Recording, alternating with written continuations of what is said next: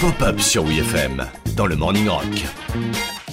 Aux USA, les grandes conventions de fans, c'est un petit peu comme les grèves ou les vacances scolaires en France, c'est carrément une institution. Vous n'avez pas le choix. La tradition. Les conventions de fans de Star Wars, de Star Trek, de séries télé, de jouets, il y a des conventions pour tout le monde, mais surtout pour les geeks 3000 comme moi. Car même si être un gros geekos, c'est souvent se sentir euh, un peu seul, Ok, bah t'avais raison, hein, les Français c'est pas trop des geeks. Hein, euh. les conventions, c'est l'endroit où on se rend compte qu'en fait, on est plein Combien sommes-nous Impossible à dire. Une seule certitude, nous sommes partout. Et la mère de toutes les conventions de geek, le Big Bang du truc, c'est la Comic Con, la Comic Book Convention, dont la toute première édition a eu lieu à New York en 1964 et elle a réuni à peine 100 personnes dans une petite salle de conférence.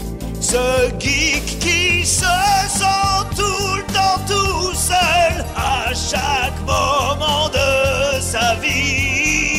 Pourtant, cette toute première convention, organisée par un petit groupe d'adolescents de 16 piges, rassemblait des types qui sont désormais des légendes, comme par exemple Steve Ditko, co-créateur et dessinateur des tout premiers Spider-Man avec son pote Stan Lee. Ah, j'en connais qui vont sauter de joie. Veuillez noter dans vos agendas que Stanley va faire une séance de dédicace jeudi. Depuis, la Comic Con s'est développée, il y en a quasiment dans toutes les grandes villes américaines, la plus grande étant celle de San Diego, sorte de pèlerinage annuel pour les geeks du monde entier, une convention qui s'étend sur un quartier entier de la ville. Parce que vous faites pas les choses à moitié, hein.